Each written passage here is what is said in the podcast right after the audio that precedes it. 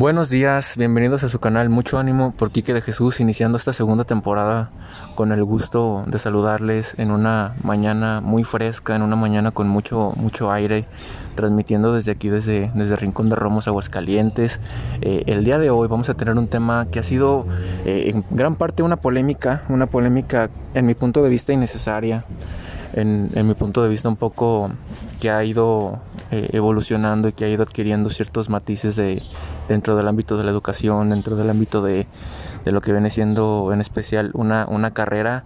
Tengo dos invitadazos, dos invitadazos de lujo, apadrinando este, esta segunda temporada ya que este es el primer capítulo que se, que se está grabando oficialmente. Es un gusto para mí presentarlos. Eh, en primer lugar tenemos a, Jesús Armando Huerta, es un compañero de, de la carrera de inclusión educativa. Eh, un currículum rápido de este personaje que nos hicimos un, nos hicimos amigos gracias a otro compañero que también está por acá este somos de los pocos hombres que habita actualmente el mundo del crena pero estoy muy muy contento de que esté aquí Jesús Armando, eh, un gusto hermano que estés aquí con nosotros. No, pues más que nada, el gusto, la verdad, ¿qué puedo decir? Muy contento, muy emocionado, muy feliz de estar aquí presente. La verdad, este, el tema que vamos a platicar, la verdad, va a ser muy interesante, va a llamar la atención de nuestros espectadores. Siento que es un tema que abordándolo a profundidad va, a hablar mucho, va a decir mucho y puede dejar pensando y reflexionando mucho a las personas. Pues de entrada va a ser la inclusión. Más adelante vamos a empezar a platicar un poquito más de, de, este tema, pero la verdad muy contento y agradecer el espacio que se nos está dando, la verdad, muy padre. Y escuchen el podcast porque va a estar muy, muy padre. El gusto es mío, hermano. Gracias, gracias por el tiempo, gracias por la oportunidad que nos das. Eh, ha habido muchas personas que han estado insistentes en participar en los podcasts, pero los encuentros son los que se hacen realidad. Eh, del otro lado, otro gran amigo, un gran eh, ser humano, del cual he aprendido mucho, de verdad. Siento que este tipo de pláticas van, a pesar de que te dejan una enseñanza, te, te vislumbran de la personalidad de los, de los invitados. Así como en el caso de, de Chuy, eh, un gran amigo del otro lado presento a, a, Josué Lío Macías. Él también eh, es del Crena, del Crena Aguascalientes. Y estoy contento también de que esté participando en este podcast. Gracias hermano por el tiempo que te diste en, venir y gracias por el tiempo que te das en poder expresar tus, tus ideales, eh, tus políticas, tus afinaciones, lo que tú quieras respecto al tema que es la inclusión en el siglo XXI. Bueno, no, pues un gustazo, más bien este, gracias a ti, ¿no? Por la oportunidad que me das, bro, ya, ya desde hace tiempo este, se nos hacía eh, ya grabar un, un, podcast y pues mira, aquí tenemos la oportunidad, creo que va a estar bastante interesante este de poder conocer y seguir aprendiendo acerca de pues de este mundo de, de la inclusión, ya que sin duda alguna es algo pues bastante interesante y algo que ya debe de estar inmerso en nuestra sociedad. Claro que sí, partiendo de ese punto, acabas de dar un, punto de vista muy, muy general. Vamos a empezar con la sociedad, con la sociedad. ¿Qué está pasando actualmente? Que justamente la inclusión ha ido demeritándose. No hablo solamente de inclusión, sino que también viene lo negativo que es la exclusión. Dentro de un punto de vista personal tuyo, Chuy, eh, ¿cómo consideras que, ha ido evolucionando o perjudicando la, inclusión en nuestros tiempos? Bueno, pues antes de responder a la pregunta, yo quisiera también iniciar haciendo dos preguntas sencillas para ti, mi Eliu, y para las personas que nos están escuchando. Que escuchen las preguntas, hagan una pausa, piensen, reflexionen.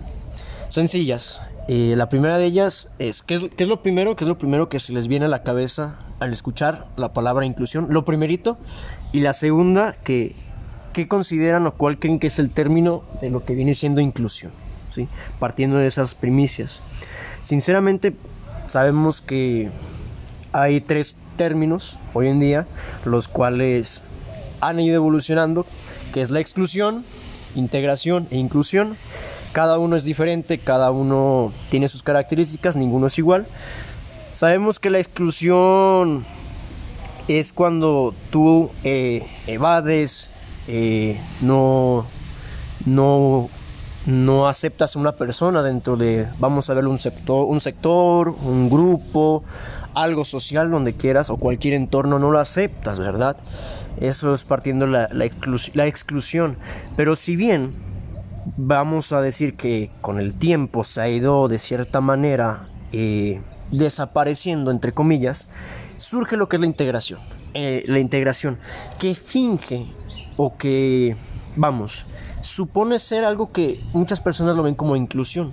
Cuando la realidad es que integración e inclusión son términos totalmente diferentes, que se manejan como si fueran iguales, sí, cuando una realidad es que son totalmente diferentes. Abremos un paréntesis aquí, Eliu, en, en la cuestión de que dice Jesús, desde un punto de vista, desde su perspectiva, Él nos habla acerca de términos diversos relacionados al tema. ¿Por qué? La pregunta que yo tengo para ti especialmente es ¿por qué la inclusión ha ido demeritándose? ¿Por qué a la inclusión se le ha dado un valor más acerca de, ah, es que hay niños con discapacidades, hay que incluirlos. Es que hay niños que tienen a lo mejor, no sé cómo se le llame desde el punto de su carrera, eh, barreras del aprendizaje, supongamos. No soy experto en, la materia, pero ¿por qué la inclusión solo se ha enfocado precisamente en niños? ¿Por qué la inclusión no va más allá de, valores? ¿Por qué no va más allá de, de que no existe un, un límite de edad para, para practicarla, para inculcarla? Qué pasa dentro de, nuestra sociedad o qué pasa desde, nuestro pequeño mundo que, solamente vemos la inclusión como algo relacionado a los niños. Sí, pues yo creo que precisamente eso es uno o alguno de los puntos o de las cosas medulares que se tiene que cambiar, que se tiene que tratar ya que pues seguimos viviendo en un modelo de educación especial realmente que se enfoca solamente en los niños con discapacidad cuando no no solamente pues debiera ser así sino pues a toda persona todo niño este independientemente de lo que pueda pues presentar o no que realmente este se pueda denotar en nosotros pues esa inclusión y que realmente este se imparta o se impacte en la sociedad eh, que no solamente debemos de incluir a las personas o niños con discapacidad sino pues realmente poder tener esos valores este que se necesitan para incluir a todo tipo de personas. Empezar a pasar de ese modelo de integración de solamente pues tener a las personas ahí a ya realmente incluirlas en todas las actividades pero yo creo que sí, ese es el problema, o sea, que radica en que nuestra forma de pensar ya, ya como que tenemos ese chip de, ah, solamente a los niños con discapacidad, pero no, realmente debe de ser, pues a todas las personas, independientemente de su condición y pues de su, de si tienen o no discapacidad, vaya. Y es curioso porque yo sé que cuando mencionamos la palabra inclusión, y por eso lo comentaba antes, lo primero que se te puede venir a la cabeza es discapacidad personas con discapacidad, personas que tienen un problema. Y si la realidad es que la inclusión abarca eso, debemos de ser conscientes que la inclusión va más allá de simplemente personas o un sector que presente una discapacidad. También incluye personas que tienen un trastorno, un déficit o algún problema. Inclusive también debemos de decir que las personas que se encuentran en grupos vulnerables como personas indígenas, personas de color, si así lo queremos ver, también se encuentran en ese sector de exclusión e integración. Y estas mismas van dentro de la propia inclusión. Es verdad que si bien nuestras políticas, vamos a entrar un poquito al tema de políticas, nos hablan mucho de que lo nuevo, que el nuevo modelo, que lo de ahora es hablar de inclusión y que lo que ahora va, va, va a coincidir, o mejor dicho, lo que ahora va a resaltar, va a ser una inclusión a todas las personas. Es que a la hora de que tú lo ves en la práctica, las cosas no son así. Bien dicen que una cosa es la teoría y otra cosa es la práctica, ¿sí? Y es muy interesante porque yo siento que desde que hablemos de inclusión y, y tenemos eso de que solamente personas con discapacidad debemos de quitarnos esa, esas ideas. Y como quien dice, la inclusión es ir rompiendo esos estereotipos, estigmas o creencias que se tienen, porque la inclusión claramente pues es aceptar a todos independientemente de sus características con, o o cosas que presenten, o sea, es independientemente de lo que se tenga, aceptarlos tal y como son y obviamente aceptarnos tal y como somos. La pregunta detonante, que yo les hago la invitación, Eliu te hago la invitación personal, tú das la idea, hoy quiero participar, participamos. Chuy, te invité, das la idea de que el IU quiere participar. La pregunta bomba y la pregunta detonante, la pregunta que quiere saber el público. ¿Por qué eligieron este tema? Porque, pues yo creo que sin duda alguna, como ya lo comenté, es fundamental este, actualmente, ya que, pues tal vez se va a escuchar crudo lo que voy a decir, pero pues nuestra sociedad, al menos como país, México, pues para nada está preparada para realmente una inclusión, este pues realmente de, las personas. Entonces yo creo que por eso es importante hablar de esto para que pues se pueda dar a conocer tal vez información que muchas personas desconocen.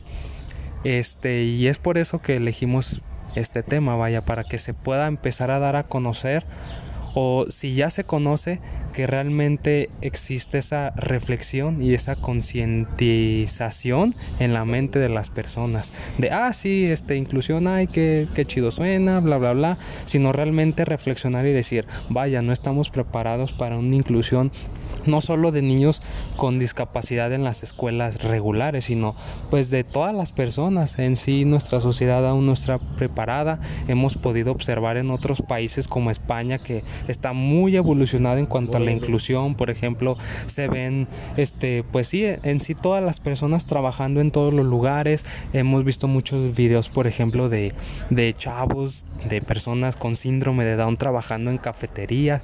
eso es algo que a lo que a lo cual realmente uno como México pues deberíamos de aspirar y es por eso que elegimos este tema, o sea, para poder hacer esa concientización de que la inclusión no solamente va a personas con discapacidad, sino a todas las personas, ya que pues sí, se hace discriminación pues por, por todo realmente, ¿no? Que eres de otra religión, que eres de esto, bla, bla, bla, entonces hacer esa reflexión y por eso es importante este tema, para que realmente esos estereotipos puedan empezarse a quitar y nuestro chip pueda empezar a, cambiarse de que pues eh, dejar realmente ese modelo especial de educación especial, vaya, solamente los niños, sino todas las personas. Me, gustó mucho eso de, especial porque la verdad es rompemos con ese estereotipo. Además de esto, yo creo que al hablar de inclusión en el siglo XXI, es muy interesante y muy importante que empecemos realmente a conocer lo que es inclusión. Porque yo siento que muchas veces hemos escuchado que se utiliza muy mal el término de, inclusión en ciertas prácticas, que simplemente por hacer dos o tres cosas, adaptar un lugar, ya se piensa, ya es inclusión, ya somos un lugar inclusivo, un espacio inclusivo, personas inclusivas, cuando la realidad es que no, se faltan carencias, ¿sí? Siento que el término de inclusión, la verdad, se utiliza erróneamente de entrada. Dentro de México, la verdad, carecemos de un sistema mm, con un término que puedo definir, pues, deficiente. Tenemos un sistema muy malo. Eh, en todos los aspectos, sinceramente. No solamente enfocándonos en educación. Si bien la verdad, pues nos enfocamos, nos basamos y sacamos información de otros lugares, como viene siendo más que nada centrándonos en Europa, que es un lugar que ahí la verdad la inclusión se la toman muy en serio. Se puede ver que hay políticas, hay espacios realmente donde se practica la inclusión y se da ese respeto, se da ese respeto que es lo que realmente resalta. Eh, si se analizan eh, documentos, si se analizan apartados dentro de América Latina, nos podemos dar cuenta que México es un lugar que carece de muchas cosas. Carece de, de una cultura de entrada, una cultura enormemente carece. Ok, podemos tener nuestras culturas, tradiciones, pero una cultura inclusiva es una carencia que tiene México de entrada enorme. También las, políticas que se quedan solamente en un texto, que no se llevan a la realidad, es algo que se debe de, concientizar. Y más que nada yo siento que esto de hablar de inclusión en el siglo XXI lo veo más para romper esas barreras, no solamente de, de enfocándonos en un ámbito educativo, de esas barreras para el aprendizaje y la participación, sino de romper esos estereotipos, estigmas, creencias de que por una persona Ojo con esto, de que una persona aunque no tenga una discapacidad, solamente porque tenga ciertos rasgos ya se le puede hacer una exclusión. Por ejemplo, las personas que tienen tatuajes, por el simple hecho de tener un, tatuaje ya se les discrimina. Simplemente veámoslo desde esa perspectiva. Una persona que no presenta ninguna discapacidad, solamente por tener algo, que para mí no me gusta, ya sufre discriminación, ¿qué me va a esperar a la hora de estar con una persona que tiene una discapacidad? Simplemente esa es una realidad que si bien es muy triste, debemos de aceptarla aquí en México. Y es por eso que siento que estamos en una etapa, en una etapa en la cual es hora de romper todo eso, romperlo, romper esos estereotipos, cambiar de mentalidad, porque si bien estamos en un nuevo siglo en el cual todavía hay conflictos, todavía hay problemas, todavía hay guerras, debemos aceptar una cosa, estamos en el siglo y entre comillas más pacífico, estamos en una era pacífica, sí, entre comillas. Pero debemos de empezar a hacernos esa idea. ¿Y cómo empieza esa idea? Con uno mismo, con aceptación con aceptación de uno mismo y no solamente de uno mismo, de las creencias, con el respeto, con los valores, ¿sí? Y esto muchas personas pueden decir, esto viene desde la escuela, desde la casa, se respeta, pero estas conductas principalmente, ¿quién la puede enseñar? Padres. Y lamentablemente ellos son los principales que nos afectan porque con las creencias que nos heredan, lamentablemente nos pueden hacer un daño. Un daño que podemos llegar a impactar en la sociedad. Uy, uy, uy, ¿eh? ¿Qué tema, qué tema? Los invito, sigan, sigan estos podcasts. Hay temas muy buenos, ya tuvimos vamos a tener próximamente, perdón, el amor tóxico, vamos a tener este, vamos a tener la posibilidad de charlar con un sacerdote acerca de religión, vamos a tener vamos a platicar en un podcast personal con el IU acerca de también de, de lo que viene siendo temas ligados a, a Dios, a la salvación, eso es muy muy increíble también. ¿Quieres participar? Contáctame, ya sabes, las redes sociales, Instagram, Quique de Jesús, Facebook no tengo, el teléfono de WhatsApp no lo puedo poner, no lo puedo dictar por cuestiones de seguridad. Pero te invito de verdad, si tú quieres hablar, si tienes un tema polémico como ese, si tienes un tema interesante, si quieres hablar 5 horas, si quieres hablar 20 minutos, lo que tú quieras, esta es la oportunidad. Esta es la oportunidad de dar a conocer tus opiniones. Aquí nadie te va a juzgar, nadie te va a decir que estás hablando mal. Son, son podcasts personales, son podcasts personalizados con, eh, con figuras, con individuos que, han tenido la, decisión. Partimos de un punto para dejar un poquito el, el vínculo de la inclusión. Vamos ahora al círculo social de la educación. Aquí está pasando en México hay muchísima, muchísima corrupción, hay muchísimo, eh, no sé cómo llamarlo para no, no hacer de mi país algo negativo, pero es la realidad de las cosas. ¿Por qué México? ¿Por qué México no puede ser un país primermundista en educación? ¿Qué le falta a México para ser un país en el cual un extranjero diga, ok, supongamos, un mexicano tiene aspiraciones de estudiar pero ¿qué pasa con el mexicano? Ah, es que yo me quiero ir a Estados Unidos a estudiar. O yo me quiero ir a Europa a estudiar. Pero ¿qué pasaría si cambiamos la moneda? Si el extranjero dice, vengo a México a estudiar. ¿Qué le falta a México para que el mundo lo pueda catalogar como un país educativamente estable? ¿Qué le falta a México también para que el individuo extranjero diga, eh, México es una buena oportunidad para yo poder trabajar, para yo poder desarrollarme? ¿Tiene que ver algo también con la inclusión? Uf, creo que una pregunta un poco, un poco complicada, la verdad, es ¿eh? una pregunta muy, muy buena, pero la verdad siento que lo primordial desde mi punto de vista, habrá personas que piensen que la política, muy bien, habrá personas que piensen miles de cosas, pero yo siento que lo principal que haría que México eh, fuera un país con diferentes políticas en todos los aspectos, sería un cambio radical en la sociedad. Un cambio radical en la sociedad. ¿Por qué? Porque desde la propia sociedad surge, surgen todos estos conceptos, ¿sí? Surgen todos esos conceptos de inclusión, exclusión, esto sí, esto no, esos estigmas. ¿Quién los crea? La propia sociedad. ¿Quiénes son los que crean ese aspecto negativo o esa cúpula negativa? La propia sociedad, ¿sí? Con unas vamos a decirlo así, con unos valores negativos, ¿sí? Con ese, esos pensamientos negativos, se van como, se van como una bola de nieve. Empieza con algo pequeño, va creciendo, va creciendo, va creciendo, va creciendo. ¿Y qué, qué sucede? Que esto va afectando de poquito en poquito, de voz en voz. Creencias que a lo mejor son negativas, van a ir de voz en voz y van a ir cambiando la mentalidad de las personas. ¿Y por qué no aprovechamos eso, porque recordemos que el ser humano es un ente social, es un ente social. ¿Por qué no aprovechamos eso? ¿Y por qué debes de impartir conductas negativas? No partimos con conductas positivas que generen un verdadero cambio, una verdadera aceptación, una, un verdadero cambio de pensamiento que realmente lo que puede hacer un cambio enorme. dentro de políticas mexicanas, dentro de espacios, dentro de cualquier contexto que tú lo quieras ver, se va a generar un cambio. Por eso yo creo que lo primordial que, o lo esencial que se puede hacer para que todo suceda, un cambio es la mentalidad de la sociedad, se haga un cambio. Y yo siento que partiendo desde esa premisa, todo lo que se envuelve de políticas, que de costumbres, que tradiciones, va a ir mejorando y va a ir cambiando. Se va a ir reforzando, claro que sí, pero simplemente yo siento que con un cambio de mentalidad en el cual dejemos muchos estereotipos a un lado, muchas creencias y la verdad concienticemos, realmente seamos seres humanos y no seamos avariciosos, no seamos muy arrogantes, no, no busquemos ese provecho a, base de lastimar a personas o aprovecharnos de personas, siento que lograríamos un cambio increíble de entrada. Eliu, me escuché alguna vez en un post de Instagram, me gusta mucho seguir a mí eh, páginas motivacionales, páginas de personas que han logrado el éxito increíblemente.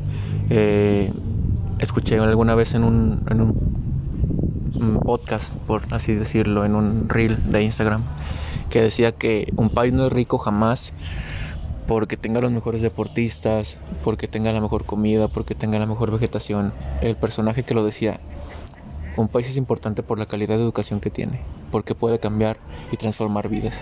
Desde ese punto de vista y con las preguntas anteriores que yo le, les hice a ambos, este, ¿cuál es tu opinión o, cuáles son, cuáles crees que sean esos, esas contras que tiene a lo mejor México en, en materia de inclusión? Híjoles, pues sin duda alguna este contra en materia de inclusión que tiene México, como ya lo comentó mi compañero, yo creo que es esa, la forma de pensar que se ha venido teniendo desde pues hace mucho tiempo, ¿no? Yo creo que ahí está el, punto medular, el punto clave, la forma de pensar. Si bien es cierto, este mm, tal vez no podemos cambiar al mundo entero, no podemos cambiar al país entero, pero sin duda alguna podemos impactar para que primeramente este pues sí, ser un agente de cambio positivo, primeramente tal vez en nuestra familia, en nuestro grupo social que nos rodea y sobre todo yo creo que algo importante, dar el ejemplo, porque la palabra educa, pero el ejemplo arrastra. Podemos decir muchas cosas, ay, la inclusión, la inclusión, la inclusión, pero si no lo demostramos, vano es lo que estamos diciendo.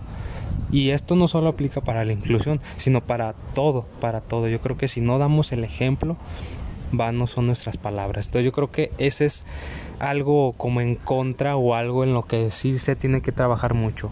Forma de pensar. Yo creo que empezar a, como ya lo comentaba mi compañero, a dejar esos estereotipos, a quitarnos esas, sí, esas cosas que se han venido manejando, esas formas de pensar. Primeramente tratarlo en nosotros y dar el ejemplo. No, no tratar tampoco de imponer nuestra forma de pensar este, en otras personas, sino dejar que nuestro ejemplo por sí solo pueda impactar a las personas y las personas empiecen a decir, ah, mira, me interesa él lo que hace, lo que su forma de pensar vaya a veces sin, sin, necesidad de decir palabras, a veces el ejemplo es el que, ah, mira, él hace esto diferente, ¿por qué? Entonces yo creo que el ejemplo, porque México tiene yo creo que muchas cosas que lo pueden hacer que se potencialice, pero realmente no, no hacemos las cosas. Tal vez tenemos la información, tenemos esto, pero no hacemos desafortunadamente las cosas, las dejamos a un lado y, ah, mira, sí se escucha muy padre, se escucha muy bonito, pero pues realmente no, no actuamos o no hacemos algo para que eso suceda. ¿Qué pasa con, esa revolución que se dio en redes sociales? Alguna vez yo teniendo la, oportunidad de, de, ingresar, desconociendo el tema completamente, poquito antes de realizar este podcast. Dije, voy con personas que estudian esto, tienes que estar preparado, tienes que estar este, lleno de conocimientos, tienes que tener un amplio panorama de palabras que a lo mejor desconocía y que gracias a, la documentación precisamente pude, pude hacer florecer. Vamos a un tema que fue polémico dentro de... Hubo un tiempo en que se manejó polémicamente y actualmente es un, es un arma de doble filo. El, lenguaje inclusivo. El lenguaje inclusivo. ¿Qué está pasando con el lenguaje inclusivo? Eh, prácticamente definiéndolo, no lo sé, no lo sé, no puedo definirte qué es. Para eso los tengo, para que expresen su opinión, pero ¿por qué se dio tanto este tema y por qué se viralizó tanto? Que, que fue una bomba. Yo lo veía en Instagram, yo lo veía en redes sociales, yo lo veía en Facebook, yo lo veía en YouTube, con, incluso con personajes reconocidos. Este, yo decía, ¿te está pasando por esto? Yo no comprendía absolutamente nada. Y, es por eso que estoy aquí ante ustedes, ante, ante dos jóvenes que, están en ese proceso de, titularse como próximos maestros de, inclusión educativa. Y, mi pregunta es esa, sin darle más rodeo, sin darle más este contenido que a lo mejor yo desconozco. ¿Qué pasó? ¿Qué pasó? ¿O cuál fue el, la punta de iceberg para, para que este tema de, de lenguaje inclusivo explotara? Uf, es complicado. Eh, voy a manejar este tema con delicadeza. Es un tema un poco delicado que se le debe dar una, una seriedad enorme. De entrada, desde mi perspectiva, siento que el lenguaje inclusivo ha sido algo que, si bien ha tenido un auge enorme, siento que se, ha llevado muy mal. Muy mal. Porque, ok, se respeta si hay personas que no les gusta, que les gusta es su opinión y como todo debemos de tener respeto, ¿verdad? Pero creo que ah, hay personas que realmente, como todo, no solamente con el lenguaje inclusivo, veámoslo con otras cosas, lo sigue por moda. Y también es válido. Pero siento yo que el lenguaje inclusivo ha tenido algo de detonancia, tal vez por un movimiento social, tal vez por las redes sociales, tal vez algo por moda, puede ser, pero que surgió, a, veamos también una necesidad de personas que tal vez no se sientan comprendidas, pero con esto a lo mejor se sientan entendidas. Creo yo que es como todo válido, es una manera de expresar, si es una forma de expresión debemos de ser respetuosos, independientemente de si te guste o no te guste, de verdad, debemos de ser respetuosos. Pero siento yo que al, utilizar el término de lenguaje inclusivo, también tienes que hacer referencia a todo, todo lo que haga haga referencia a inclusión porque estás manejando de entrar un término que es el lenguaje, sí que es un término diferente. Y ok, debemos de entender que existen muchos tipos de lenguaje, de entrada.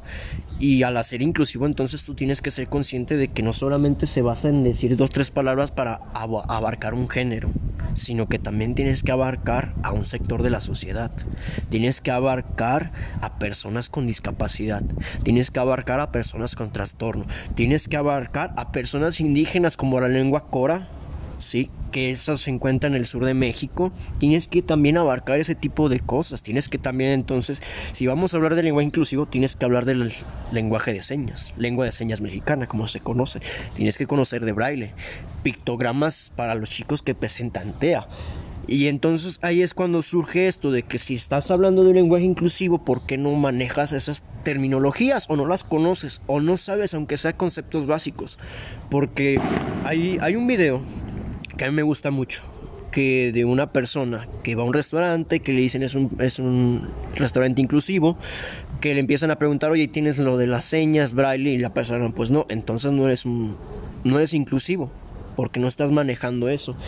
Porque recordemos que si vamos a ser inclusivos, tienes que abarcar sí o sí a toda la población independientemente de sus características. ¿sí? La verdad del lenguaje inclusivo como tal a mí es algo complicado de entender. La verdad cada vez veo más cosas nuevas que yo desconozco que bigénero, que trigénero, que esto, y la verdad yo desconozco. No quiero entrar tanto en detalle eso porque para mí siento que eso ya no es inclusión eso es otra cosa que no tiene que ver con la inclusión, porque no estás abarcando todo el territorio que vendría siendo la inclusión, desde mi perspectiva. Habla Chuy, Eliu, de, del compromiso de conocer un poco más acerca del término, de, leer a lo mejor, de, de visualizar videos, de lo que tú quieras y que lo que tú quieras de leer, simplemente la lectura te da un panorama amplio en todos los sentidos, no solamente de la inclusión, sino que te enriquece en todos los aspectos.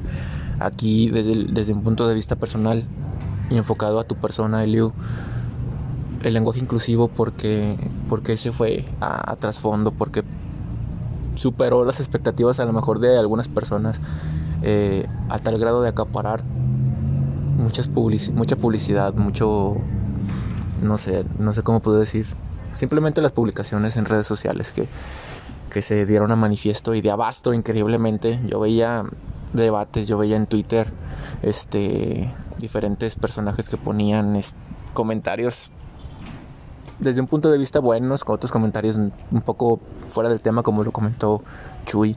Eh, el lenguaje inclusivo, Eliu, el lenguaje inclusivo. Háblanos del lenguaje inclusivo desde tu punto de vista.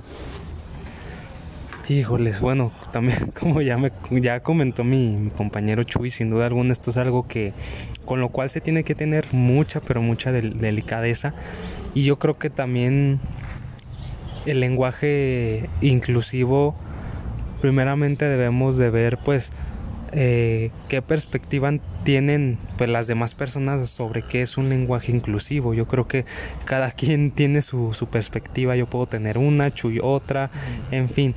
Pero yo creo que pues el lenguaje inclusivo es pues hablar y, y, decir las cosas o tratar a las personas como, como se debería, ¿no? No por moda, porque sin duda alguna pues bueno, para no entrar en detalles y en polémica, se han hecho o se han viralizado muchas cosas que yo creo que se hacen por moda y tal vez pues pues sí me estoy escuchando algo crudo pero hay cosas que solamente se hacen por moda la verdad. eh, es la realidad. Ah que mira que salió esto y ah no sí también yo creo que es lenguaje inclusivo.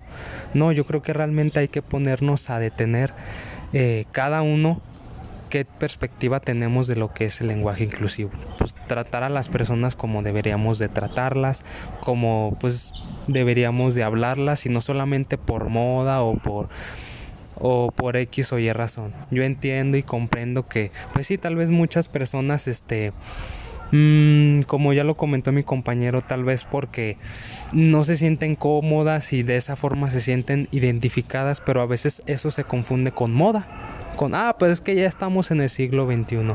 Sí es cierto que estamos en el siglo XXI, pero muchas veces nos dejamos llevar por las corrientes, por la moda que se tiene y no por lo que realmente debería de ser. Pues el lenguaje inclusivo, el realmente pues tratar pues con respeto, ¿no? Pero sin pasar, sin cruzar esa línea de, del respeto a, ya solamente hacerlo por moda o, porque cierta persona, cierto personaje este, se desató en redes sociales y, o en cualquier otro lado, ¿no? Y se empezó a viralizar, que creo que eso ya es más moda a mi, a mi perspectiva. Es simplemente moda que en algún momento va, va a pasar, va a erradicar las modas generalmente pasan de moda. Exacto. Lo podemos ver, lo podemos ver, eh, lo podemos ver actualmente en, la música. ¿Dónde está el duranguense? Ya. No, se, pero. Se perdió, ¿eh? eh, eh se perdió. En cualquier aspecto, en cualquier aspecto, no, o sea, la música es normal. Un día te gusta una cosa que puede detonar. Y pasa el tiempo y soy feo, pero va a decir, oye, ¿te acuerdas de canción? Ah, no me acordaba. ¿A poco? Yo escuchaba eso. Yo escuchaba eso. Sí, y es curioso porque suele pasar y es lo que decíamos, es algo que está de moda, que es como un éxito, que a todos les gusta, pero sabemos que tarde o temprano, pues eso que va en su vida va a ir en picada. O sea, es la realidad. Totalmente. Vamos a, a, un punto también que es muy, muy específico, ¿eh? Y, y aquí a lo mejor es la, la, perspectiva personal de cada uno. Porque yo he visto personas que, que dicen, es que yo soy una persona que tiene muchos valores. Yo soy una persona que, incluye. Yo soy una persona que no discrimina para quedar bien con otras personas. Siempre te vas a encontrar a ese tipo de personas. Ahora, el punto de vista personal que yo doy es, si tú tienes la convicción de, mejorar por ti, porque estamos hablando, y lo decía Chuy, y lo decías tú, hermano, en, la, en los diferentes puntos de vista. La familia influye de una manera positiva o negativa, como lo quieras tomar. Una cosa son tus costumbres, otra cosa son las tradiciones, otra cosa es una religión, otra cosa es eh, tus gustos de comida, tus gustos musicales, los deportes que practicas, lo que tú quieras. Pero es verdaderamente, ojo con esta pregunta que les hago porque muchas personas sienten que en la familia no es el motor principal para que tú te puedas eh, llenar de los valores. Aquí el punto es, ¿en qué porcentaje ustedes creen que en la familia influye para convertir a un individuo eh, de una manera real? ¿Y a qué me refiero con esto? A que en vez de decir que tienen valores, que los demuestren, en vez de decir que hacen esto, lo hagan, ¿no? Eh, aquí el punto es, la familia, ¿qué, tanto influye para, para, el crecimiento personal de una persona? Eh, creo que como tal decir un porcentaje no lo puedo decir. Creo que no hay un porcentaje como tal que digas, no sé, el 30% la familia hace. No, no, no, creo que es imposible. Pero sí debo de decir que sí. La verdad es que la familia va a influir eh, y va, a impactar, y no, no solamente en un aspecto, dos o tres, como tú los quieras ver. Va a impactar, sí. Eh, el detalle va a ser que puede ser a, a largo, corto plazo, ya depende tú también de tu madurez, ¿eh? de tu madurez, también depende muchísimo.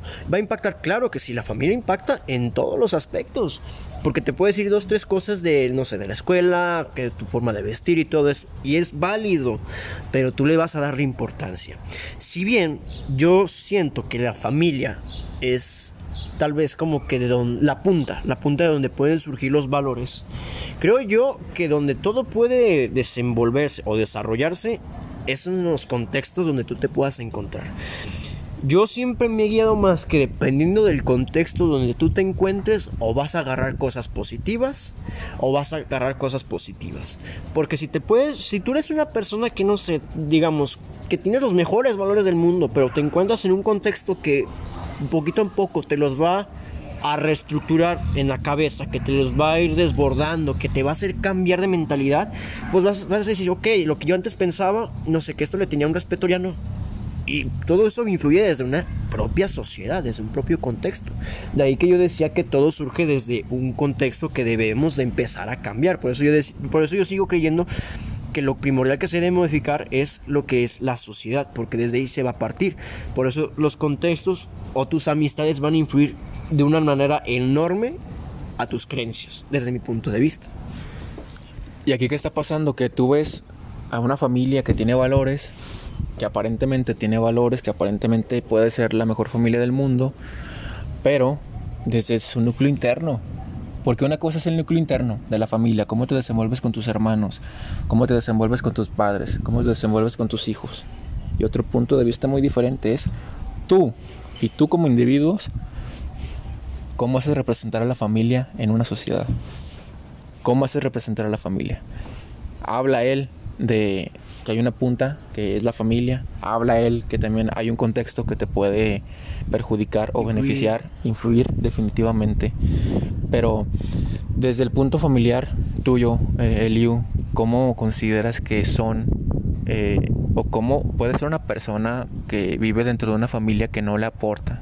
Porque hay casos, hay casos que hay familias que tú puedes, tu familia puede ser de lo peor, realmente porque hay de lo peor pero tú como individuo eres el único integrante de la familia que tienes algo diferente al resto. Realmente la familia es tan importante como, como lo ha manejado la sociedad, como lo han este, evaluado, evaluado incluso, no sé, desde libros, desde videos, desde lo que tú quieras, desde autores que dicen que la familia es lo mejor. ¿Es realmente cierto ese punto?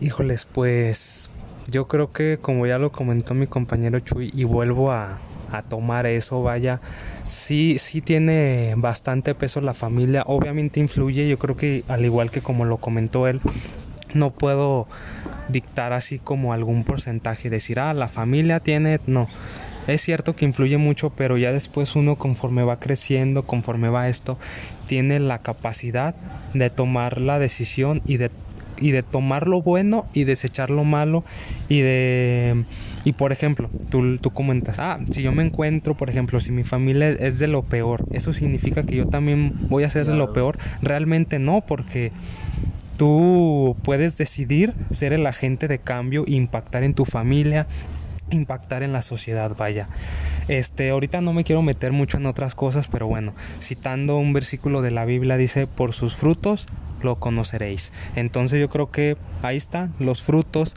este, tú toma lo bueno siempre de cada contexto, desecha lo malo, no, no por el hecho de que tal vez este, tu familia sea así, tú significa que tú también vas a ser igual.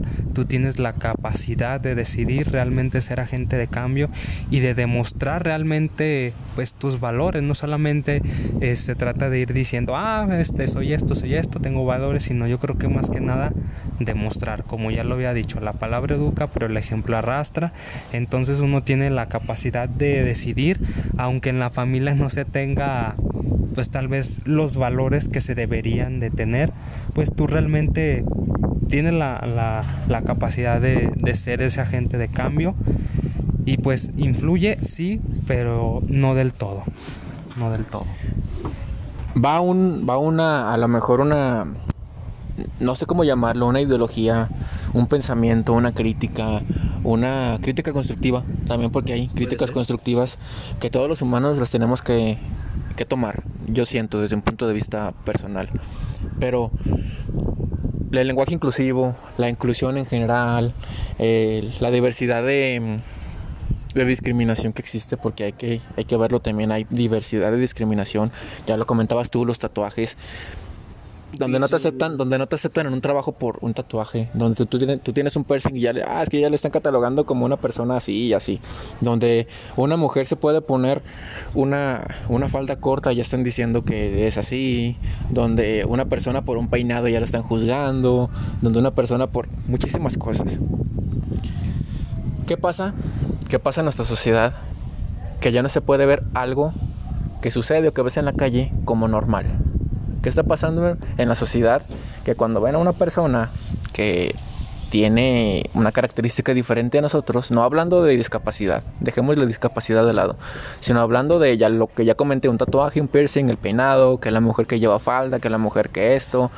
¿Qué está pasando con una sociedad que rápido, rápido se cataloga, rápido se está empezando a catalogar? Y esto en pleno siglo XXI es real. Eh, yo siento que hay una palabrita que mencionaste, que a mí en lo personal, siempre, o no siempre, últimamente me, me causa mucho revuelo en la cabeza. Y es la palabra normal. La palabra normal. O sea, y esto está interesante. Quiero, quiero que... Está interesante. ¿Por qué normal? O sea, ¿por qué normal? Definamos qué es normal. O sea, ¿qué es normal? no, exactamente. ¿Por qué? Porque desde niños, ¿por qué no puedes ser una persona normal? A ver, ¿Qué es normal para mí? ¿Qué es normal para ti? Creo que es un término que a mí me desagrada. Porque al decir normal, estás generando algo. Una idea que tal, que tal vez pueda ser errónea. A lo mejor, a lo mejor estás generando un estereotipo. un estereotipo. Un, estereotipo negativo, una idea negativa. Y eso está muy mal, porque estamos en un proceso de cambio, ¿verdad? Pero a ver, de entrada, la palabra normal. Ok. Es algo que yo siento que se utiliza de manera errónea en el lenguaje. Para otras cosas tal vez sí, o sea, en otros contextos sí la podemos utilizar, pero dentro de como que algo que relacione al ser humano, no, no se debe de utilizar. Creo que esas ideas, esas creencias, estereotipos, estigmas mm, que tenemos hoy en día sabemos que no surgieron ayer, no surgieron antier, no surgieron de la noche a la mañana, se fueron construyendo. Y tal vez, no sé, hay personas que dicen, tal vez la religión tuvo que ver, ¿ok? Tal vez haya personas, no, es que no. O sea, en tal momento, por ciertas cosas, se generó esa idea, se fue distribuyendo a diferentes contextos y la agarraron. Porque hoy sabemos que hay leyes que si tú por estar tatuado te discriminan, tú puedes hacer algo porque ya, ya, ya no te pueden discriminar por eso. Ya vemos que por hoy en día, por un tatuaje, por un piercing no te pueden hacer menos. O sea, no te pueden hacer menos porque al final de cuentas eso no te define. No te define. Seamos honestos, un tatuaje, una, una perforación o simplemente tus gustos musicales, tu forma de vestir, no te define como ser humano. Sí puede representar gustos, claro, pero todos tenemos gustos diferentes y los debemos de también respetar. Si a ti te gusta tal cantante y a mí no, ok, no pasa nada son tus gustos, son los míos. Al igual yo sé que puedo escuchar cosas que a ti no te van a gustar, pero no por eso me vas a discriminar. Sí, me, debemos aceptar eso, ¿sí? Es, es hora del cambio, es hora de, de, ir, de ir formando de irse inventando porque sabemos que las cosas no se van a hacer de la noche a la mañana. Yo sé que la realidad es que aún estamos muy lejos, tal vez ni siquiera dar los tres, cuatro pasos a la inclusión, pero veamos lo positivo. Ya tenemos la idea de cierta manera, aunque es algo pequeñito de, de algo de inclusión. Ok, aunque nos enfocamos en personas de discapacidad, ya lo estamos apenas asimilando, ya estamos empezando. Con algo se empieza. No, no todo se hizo de la noche a la mañana, ¿verdad? Pero siento que sí debemos de empezar a cambiar muchas cosas, quitar estereotipos, romper estigmas que la verdad nos están perjudicando como sociedad, porque yo creo que es algo tonto decir que por, por una falda, oye, por la falda empezar a idealizar cosas que no son, porque tal, si la falda se la puso porque quiso y es su color favorito, ok, pero ya yo ya puedo hacerme la idea de que no, es que eso está mal, eso es cosa de, de otra persona, de, no sé, de lo típico, cosa del diablo respetando obviamente, pero desde ahí debemos de ir rompiendo esos estereotipos, ¿sí? Las creencias, porque son creencias o costumbres o ideas que se tienen desde antes, hay que irlas dejando, porque creo que lo único que genera es discriminación, un rechazo a la sociedad y creo que también te puede afectar a ti como ser humano, tanto negativamente o positivamente como se quiera ver, pero afectas a muchas personas, lamentablemente. Realmente sí un punto de vista muy bueno. La normalidad no existe en los humanos, la normalidad no existe en los humanos, entendamos eso, entendamos eso ya. Ya estuvo de estar catalogando personas, ya estuvo de estar diciendo que esta por vestirse así es así, que él por peinarse así es así. La normalidad no existe. existe la normalidad por la maldita pandemia. Eso sí es normalidad. Pero el, el punto de vista, el punto de vista aquí es Ustedes dos, como personajes invitados, ¿alguna vez se han sentido excluidos? ¿Han sentido discriminación? ¿Han sentido rechazo? ¿Y por qué? Híjoles, pues bueno, o sea, yo puedo decir que pues realmente las pocas experiencias que tuve este pues fueron más de niño, no así como de este y eso tal vez como yo creo que pues por las personas que pues que tenemos tal vez familia que hablando ahora en este caso de familiares con discapacidad. Yo creo que pues hemos vivido de cierta manera eso pero tal vez más que nada pues por por inocencia por ignorancia de, de la etapa por la cual se estaba cursando no este tal vez de, de hacerte bullying como se dice. Es, que es lo, el término que se maneja hoy en día que, que es bullying eh, un paréntesis, un poco de comedia. Yo le decía formar el carácter, ¿verdad? Nada, pero cuando llegas a una edad te das cuenta que realmente eso que a lo mejor tú lo veías como gracioso ya, ya no lo puedes ver así. Dices, no, o sea, ves lo erróneo que estaba así. Y es cuando también es parte de la madurez que te, que te abres a ciertas cosas, aspectos y dices, es que la verdad está muy mal. Y romper con esas cosas que se realizan y hacer un alto, ¿sí? A lo, cosa, a lo negativo y hacer al, elevar lo positivo, mejor dicho. Y bueno, yo creo que también tiene mucho que ver con cómo cada uno se tome las cosas, vaya, como lo decía mi compañero, el carácter. Este, tal vez si hay personas que con toda intención puedan, este, pues sí, ¿no? Como querer excluirte o lo que tú quieras, pero yo creo que el carácter tiene mucho que ver en, esto, el cómo tú tomas las cosas, tu, tu forma de pensar, tu, firmeza, en dónde está tu firmeza, en dónde está tu carácter. Si tu carácter tal vez está en lo que te digan las demás personas y, y, eso te afecta, pues bueno, tal vez empezar a trabajar realmente o ponerte a pensar en dónde está mi, mi carácter, en dónde, en dónde está. Vaya, si tal vez cualquier cosa va a venir y tal vez hay que trabajar en ello en la madurez, en el carácter. trabajar a uno mismo, ¿no? o sea, uno mismo. Trabajarse uno mismo. Y, y, es ahí donde surge pues todo esto de las ideas, creencias de que si yo tengo ahorita un pensamiento, pues es hora de irlo pues, deshaciendo, deshaciéndome de él, dejándolo a un lado. Porque sabemos que el cambio inicia siempre en uno mismo, de entrada. Para generar un cambio que necesito, primero cambiar yo. Eh, yo en lo personal sí he sufrido discriminación últimamente, en un contexto del cual no quiero entrar tanto a detalle. Recién que me, acabo de tatuar, sí he sufrido un poco de discriminación, la verdad. Pero la verdad, yo me siento muy animado. No me desanima porque yo sé que son personas que tienen una ideología. Lo decíamos que hay que cambiar de ideologías. Son de edad ya un poco grande. Yo creo que analizándolo un poquito más a fondo, hay personas de una tercera edad que ellos ya tienen una ideología que se niegan a cambiar. Eso está mal. Porque yo siempre lo he dicho, el ser humano cambia cambia constantemente de pensamientos. Y es bueno, porque algo que tú crías lo puedes cambiar o lo puedes reforzar. ¿sí? Algo que tú crías o hacías que es algo negativo lo puedes dejar de hacer. Pero yo siento que hoy en día hay personas que ya no, por la edad, veámoslo, o por ciertos pensamientos que son ajenos, que desconocemos, no quieren cambiar. Respetemos también. Sabemos que el respeto se, se gana respetando. Habrá personas que no lo practiquen. Y no por eso no significa que si, no sé, un ejemplo y eso, tú no me respetas. Ok, no me respetes, pero yo te voy a respetar, porque es mi forma de ser. Aunque tú no me respetes, yo te voy a respetar, ¿sí? Porque también aquí es donde surge algo importante. ¿Tú qué tanta importancia le vas a dar a los comentarios? O a lo que te digan, a lo que te comenten, ¿sí? Porque seamos honestos, ¿cuántas veces hemos escuchado, bueno, no personal, hemos escuchado comentarios que dicen, yo iba a hacer esto, pero me detuve por el qué dirán? Y es cuando yo digo, haz lo que tú sientas, necesites o ocupes hacer sin que esperes algo de alguien, que sea de ti, no de alguien más. Porque al final de cuentas, es por ti. Es por ti.